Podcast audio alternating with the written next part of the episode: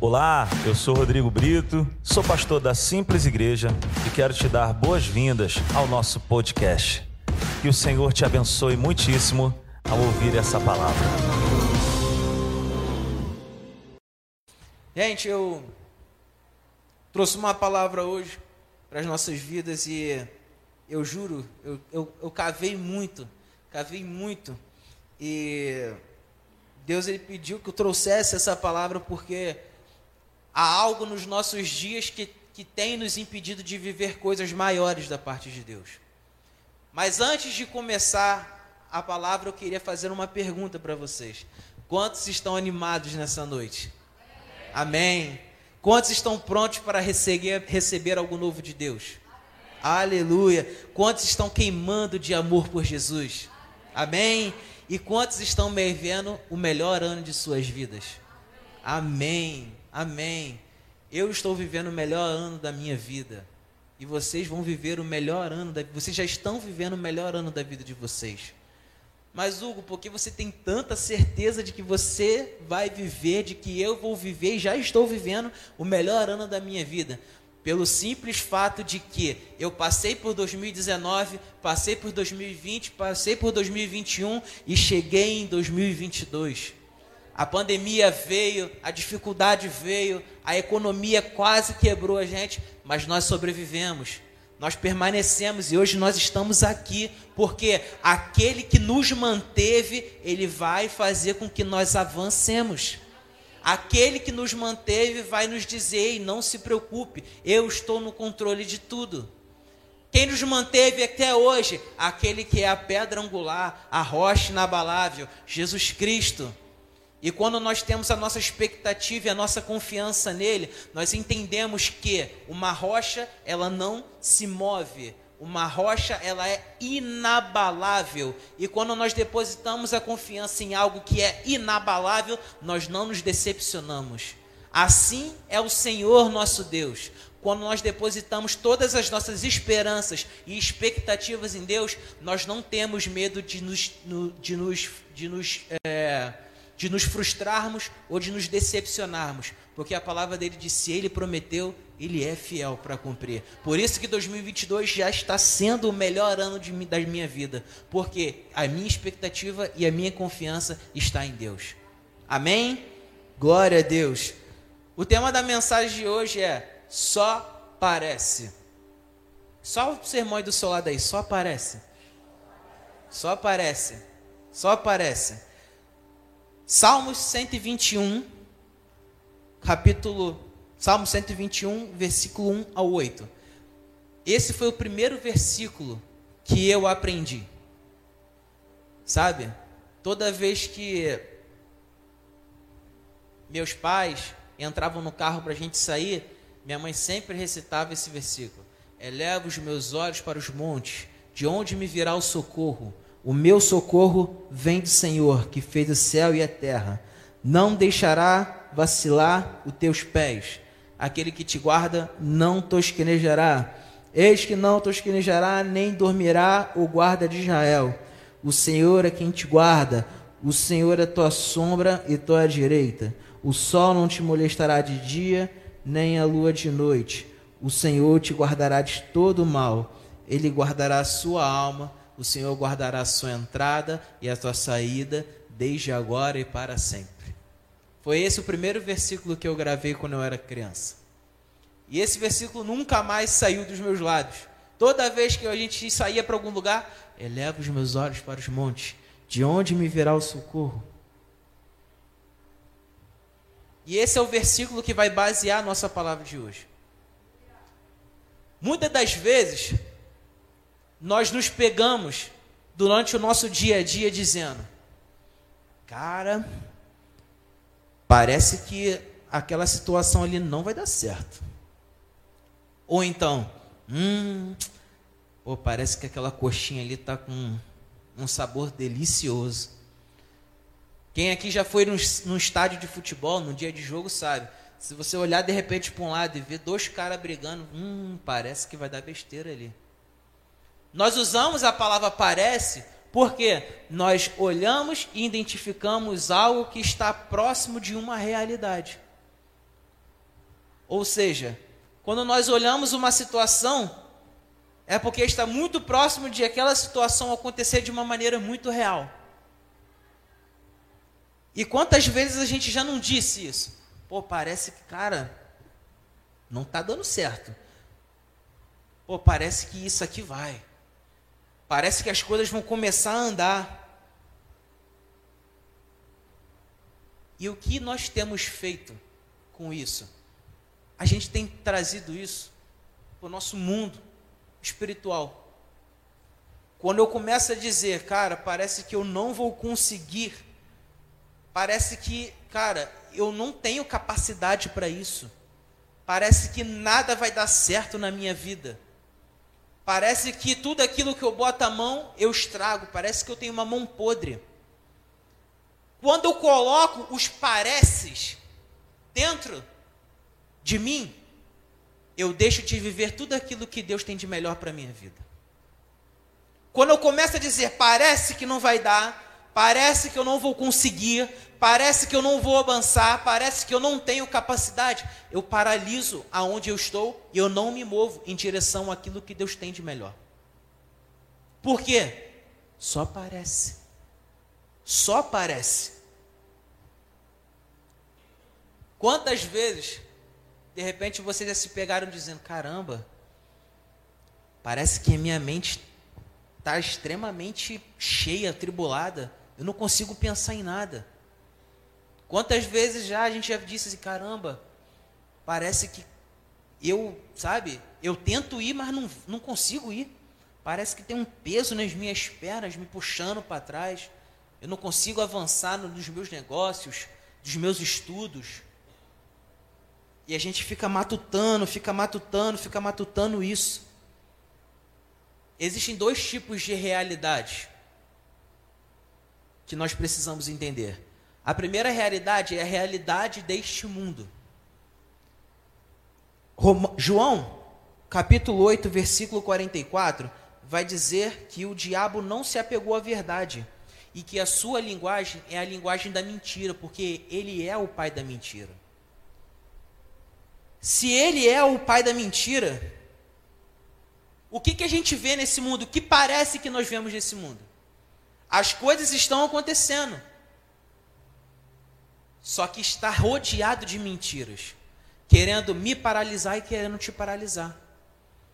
Parece que não tem jeito da gente avançar porque as inverdades que o mundo coloca ao nosso redor, elas parecem realmente as verdades que estão sobre minha vida. E a gente não consegue entender o porquê que a gente não está indo, porque parece que a gente não vai, parece que a gente não vai conseguir. Essa é a realidade do mundo. O mundo pega uma situação que está acontecendo ao meu redor e ao seu redor e faz parecer uma verdade. Mas o diabo, ele é o pai da mentira. E olha que interessante. Ele, ele já entendeu, ele não pode desfazer aquilo que foi feito na cruz. No momento em que Jesus Cristo morreu naquela cruz, o véu foi rasgado de cima a baixo, e ao terceiro dia ele ressuscitou, foi escrito uma placa bem grande: está consumado. Ele não pode desfazer aquilo que Jesus fez por mim e por você. O que, que ele vai querer fazer? Ele vai querer mentir para mim e para você. Ele não vai querer que nós acreditemos em tudo aquilo que Deus tem para mim e para você. Ele vai querer deturpar a nossa identidade. Ele vai querer deturpar a nossa família. Ele vai querer dizer que nós nunca seremos ninguém, que nós não teremos nada. Sabe? Quantas vezes eu e você já fomos, já fomos assolados por esse tipo de pensamento? Quantas vezes eu na minha casa já, já fui assolado? Cara, a sua esposa vai morrer, você vai ficar sozinho, você não vai ter filho, o seu casamento vai acabar, vocês vão passar fome. Enquanto você estiver isso, vocês vão morrer, vocês vão acontecer isso, vocês nunca vão dar certo na, na, na vida de vocês. Eu já fui assolado por esse tipo de pensamento. E ele não tem, o diabo não tem o poder de fazer isso na minha vida. Ele só está o quê? Sugestionando. Ele só está assim, ó tentando alimentar a nossa mente. Porque a nossa mente ela funciona da seguinte maneira: ela é o receptor de tudo aquilo que está do lado de fora. Então, quando o que está do lado de fora entra, se a gente dá governo ao que entra, o nosso pensamento ele passa para o nosso coração, que é o está diretamente ligado à alma, que tem os nossos sentimentos e as nossas emoções. Então, se eu tenho um pensamento ruim e eu me deixo dominar por esse pensamento ruim, esse pensamento ruim se torna uma emoção ruim. E quando eu deixo a emoção ruim dominar o meu espírito, eu tomo como um ato. Ou seja, eu começo a fazer coisas em função da emoção ruim que eu estou tendo. Esse é o trabalho do diabo. Ele não tem o poder de fazer nada comigo e contigo. Mas ele quer que os pensamentos maus sobre a minha vida e sobre a sua vida tenham governo sobre o nosso espírito. Por isso que nós sempre falamos, sempre falamos Precisamos alimentar o nosso espírito. Porque é muito mais fácil, a gente sempre ouviu, ah, precisamos matar a nossa carne, precisamos matar a nossa carne, matar a nossa carne, matar a nossa carne. Mas quanto mais força eu gasto para matar a minha carne, menos força eu tenho para alimentar o meu espírito. Então é muito mais fácil alimentar o meu espírito e deixar minha carne passar fome. Porque um espírito forte é capaz de vencer uma carne fraca. E esse, esse é uma das essa é uma das formas de a gente vencer as realidades do mundo, alimentando o nosso espírito. Diga para o irmão do seu lado, só aparece. Só aparece. Quando eu me alimento das verdades que enchem o meu espírito, eu automaticamente mortifico as vontades da minha carne. Ou seja, eu tenho o prazer de alimentar o meu espírito. Quando eu começo a entender que alimentar o meu espírito faz bem para o meu corpo, faz bem para a minha mente, faz bem para a minha alma, eu não vou querer me alimentar de outra coisa. E aí nós começamos a vencer as realidades do mundo ao nosso redor. Olha que interessante. Lucas capítulo 8, versículo 22 ao 23, vai contar a história dos discípulos que estavam no barco com Jesus. E de repente uma grande tempestade assola esse barco. E os discípulos ficaram com muito medo, sem saber o que fazer. Eles acharam que eles iam morrer. Cara, uma tempestade, o barco vai virar, vai todo mundo morrer afogado e acabou. Era uma vez os discípulos. Daniel capítulo 6 vai contar uma história muito famosa. Daniel na cova dos leões. Daniel ele não quis se sujeitar às realidades do reino daquela época. E aí ele foi jogado na cova dos leões. Imagine você sendo jogado numa caverna aonde tinham leões famintos prontos para nos para te comer. Daniel poderia de repente de uma forma humana ter pensado assim, é, acabou para mim, esses leões vão me comer e não tem mais jeito. Também Daniel, mas um pouco antes, no capítulo 3, do versículo 19 ao 21, vai contar a história de Sadraque, Mesaque e Abidinego. Os três amigos não quiseram se curvar à estátua que foi colocada para que todo o povo daquele reino se curvasse. E aí o rei, com muita raiva, mandou que eles fossem lançados na fornalha de fogo e aumentou sete vezes mais a fornalha. E aí eles devem ter olhado um para o outro assim, de uma maneira bem humana. Cara, a gente tentou, mas não vai dar certo, cara. A gente vai morrer. A gente vai ser fumegado naquela, naquela fornalha, não vai sobrar nem a unha do nosso pé. Então, olha, olha só, são três cenários totalmente diferentes uma tempestade, uma caverna com leões e uma fornalha com um fogo sete vezes maior do que o normal. Em todas essas situações, parecia, parecia que teria um fim trágico. Parecia que não tinha mais jeito. Era praticamente um caminho sem volta. Agora, é a parte que eu vibro, é a parte que meu coração se enche de alegria. É quando eu entendo a outra realidade, a realidade do reino de Deus. Os discípulos estavam com medo, achando que eles iam morrer naquela tempestade. E aí Jesus estava no barco, mas Jesus estava dormindo. E aí eles pediram: Senhor, nos ajude. Jesus acordou e ele colocou para fora aquilo que estava dentro dele, a paz que excede todo o entendimento. E com uma ordem de Jesus, a tempestade se acalmou. Daniel passou a noite na cova dos leões. No outro dia, o rei foi perguntar: Daniel, você estava aí? E Daniel respondeu: Eu estou vivo, porque Deus enviou o anjo e fechou a boca do leão. Daniel capítulo 3, lá dos homens da fornalha, Sadraque, Mesaque e Abidnego.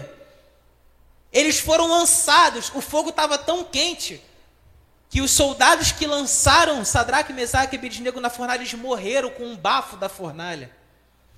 E aí o rei assistindo aquilo, ele pergunta: Não fomos três que jogamos na fornalha?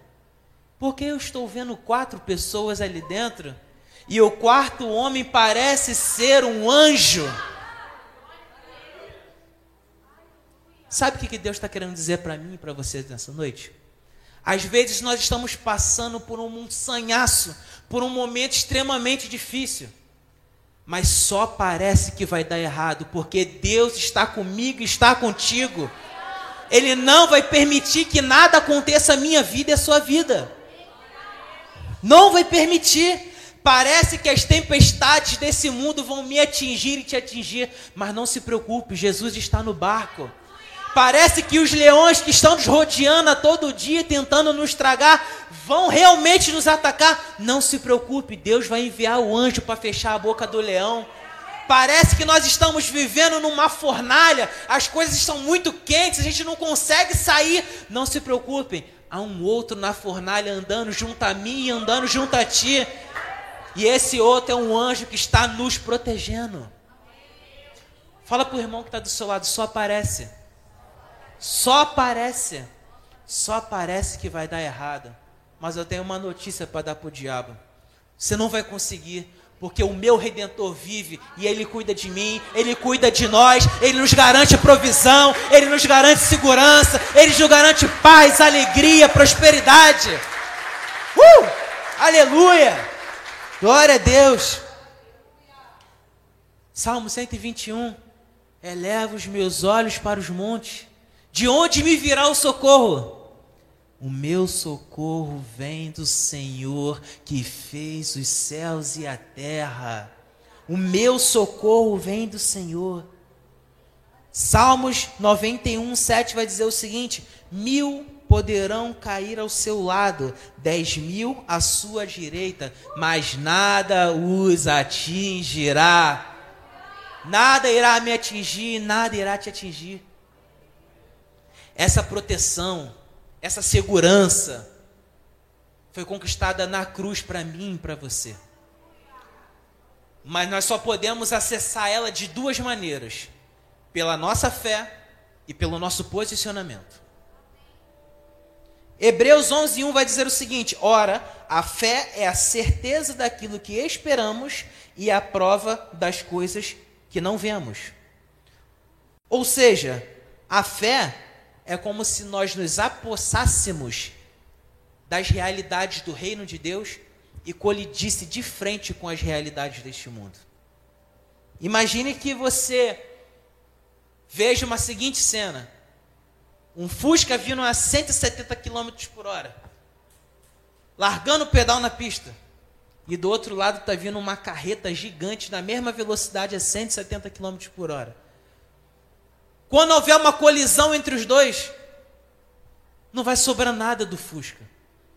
É a mesma coisa a realidade do reino de Deus e a realidade do mundo. Quando a realidade do reino de Deus colide com as realidades do mundo, não há nada que possa segurar. Não há nada que possa resistir. A colisão do reino com a colisão do mundo me faz ultrapassar, me faz passar por cima das barreiras que estão sendo quebradas. As barreiras que nós achamos que parecia impossível de nós ultrapassarmos, as realidades de Deus colidem de frente com elas. Aleluia. Quando eu entendo que essas realidades do reino estão acessíveis para mim, as realidades ao meu redor começam a cair. Por quê? Porque a palavra de Deus vai dizer assim: você é um perdedor, você não vai conseguir. O mundo vai dizer: você é um perdedor, você não vai conseguir. A palavra de Deus vai dizer: nós somos mais que vencedores em Cristo Jesus. O mundo vai dizer o seguinte, cara, você não é ninguém, você não é nada, você é feio, você é isso, você é aquilo. A palavra de Deus vai dizer que eu fui criado em imagem e semelhança do Criador, que eu sou um filho amado, favorecido e planejado. A palavra de Deus vai dizer, a palavra, a palavra do mundo vai dizer, cara, nada do, do seu futuro vai dar certo. Tudo vai dar errado, cara. Você não tem um futuro, cara. Esquece tudo aquilo que você tem planejado. Mas a palavra de Deus vai dizer: palavra de Deus vai dizer que, Jeremias 29, 11, porque eu bem sei que pensamentos têm a vosso respeito, planos de fazê-los prosperar e não de causar dano, planos de dar esperança e um futuro. Planos de dar esperança e um futuro. Quando eu olho para o que está acontecendo ao meu redor, eu enxergo aquilo que o mundo está colocando para mim. E eu não posso negar essas realidades. A doença, ela é real. O divórcio é real. A falta de provisão é real. Mas o que eu não posso deixar é que essas realidades tenham governo sobre mim. A doença ela é real. Mas existe uma verdade que Jesus levou sobre si naquela cruz, todas as dores e enfermidades, e me deu acesso à cura. A dificuldade é real, mas Deus me garante esperança, futuro, paz e provisão. Eu não me deixo governar pelas adversidades. Nós temos governo sobre as adversidades. Aquele que governa se antecipa. E o que eu quero dizer com isso? Quando eu governo as realidades que estão ao meu redor, eu estou antecipando o milagre que Deus está trazendo para a minha vida. Quando eu começo a entender que a realidade ao meu redor, a adversidade que eu estou passando, está carregando um milagre de Deus, eu governo e me antecipo. Deus ele está trazendo, ele está carregando, sabe? Essas realidades estão prontas, liberadas para nós. Mas precisa-se de um posicionamento nosso para que essas realidades sejam acessadas. Há uma necessidade de um posicionamento. E que posicionamento é esse? Como nós vamos sabe, ter governo sobre as realidades do nosso mundo, se nós estamos vivendo algumas realidades do mundo. Como que a gente pode ter governo se a gente ainda alimenta a nossa carne? Como a gente pode ter, sabe, um espírito forte se o alimento que nós estamos dando é para a nossa carne e não para o nosso espírito? Quando nós podemos ter acesso às realidades do reino se nós não acreditamos nas verdades que a Bíblia me diz? A palavra de Deus está disponível 24 horas por dia, 7 dias na semana, transformada em Bíblia para mim e para você. Não é preciso que alguém chegue e fale para você, irmão, eis que te digo, uma coisa vai acontecer contigo. Isso pode acontecer? Pode, mas Deus deixou liberada a sua palavra com 66 livros prontos para um manual de vida para explicar para mim e para você que tudo aquilo que está ali é promessa para as nossas vidas. É promessa para a minha vida e para a sua vida. A gente às vezes sempre olha assim, caramba, eu, eu, eu não sei o que fazer. Está escrito na Bíblia. Deus ele pode enviar uma pessoa, ele pode falar com você em sonho, ele pode sondar o seu coração, pode, mas está disponível na palavra por Deus, de Deus 24 horas por dia. Você pode acessar, você pode abrir, você pode entrar na internet, você pode fazer tudo. É necessário um posicionamento, um posicionamento de rejeição do mundo e um posicionamento de confiança nas verdades. quando eu rejeito o que o mundo me oferece e me posiciono debaixo da verdade de Deus, eu só tenho a ganhar. Por quê? Romanos 12, 2 vai dizer: Não nos conformeis com este mundo, mas sede transformados pela renovação da vossa mente, para que experimenteis da boa, perfeita e agradável vontade de Deus. Na nossa caminhada de fé, nós não rejeitamos essas verdades. Nós não rejeitamos. Cristo venceu a morte, mas não porque a morte não era real, é porque existia uma realidade do reino de Deus que se sobrepõe à realidade do mundo. A morte era real, mas quando Cristo venceu a morte, ele estava cumprindo aquilo que estava se sobrepondo a este mundo. E quando ele, sobre, e quando ele venceu a morte, ele estava dizendo: Olha só, aquilo que foi conquistado na cruz, eu estou garantindo para mim e para você. Garantia. Sabe o que é garantia? Imagine você, cara, tá garantido que quando você chegar aqui, eu vou fazer isso por você. Tá garantido que eu vou te dar isso. É a garantia, é a certeza, é a promessa. Deus ele garantiu enviando o seu filho para que morresse por mim e para você, garantiu que nós tivéssemos vida se nos posicionarmos em aceitarmos Jesus como nosso único verdadeiro Salvador, confessarmos os nossos pecados e fé, nos arrependermos da nossa vida passada e nós nos tornarmos filhos de Deus. Deus nos garantiu que nós seríamos herdeiros e teríamos acesso a tudo aquilo preparado nas regiões celestiais. Fala para o irmão do seu lado, só aparece. Só aparece. Só aparece. Aleluia. Bill Johnson, o pastor da, da Bethel, uma igreja nos Estados Unidos, ele tem uma frase muito interessante. A mente é um ótimo servo, mas é um péssimo mestre. A mente é um ótimo servo, mas ele é um péssimo mestre. Por que ele é um ótimo servo? Porque se você tem a sua mente renovada, ele vai te guiar aos melhores caminhos. Mas se você não tem a mente renovada, ele vai te colocar nas piores roubadas. Porque uma mente com pensamentos ruins terá, fará você viver uma vida ruim, mas uma mente com pensamentos bons fará você viver uma vida plena com Deus. Uma vida plena. A fé não está ligada ao que se vê. A gente precisa entender que a fé não, não é um otimismo. Não é achar que tudo vai dar certo. Não é achar que, ah, vai dar certo, as coisas vão acontecer. Não é isso.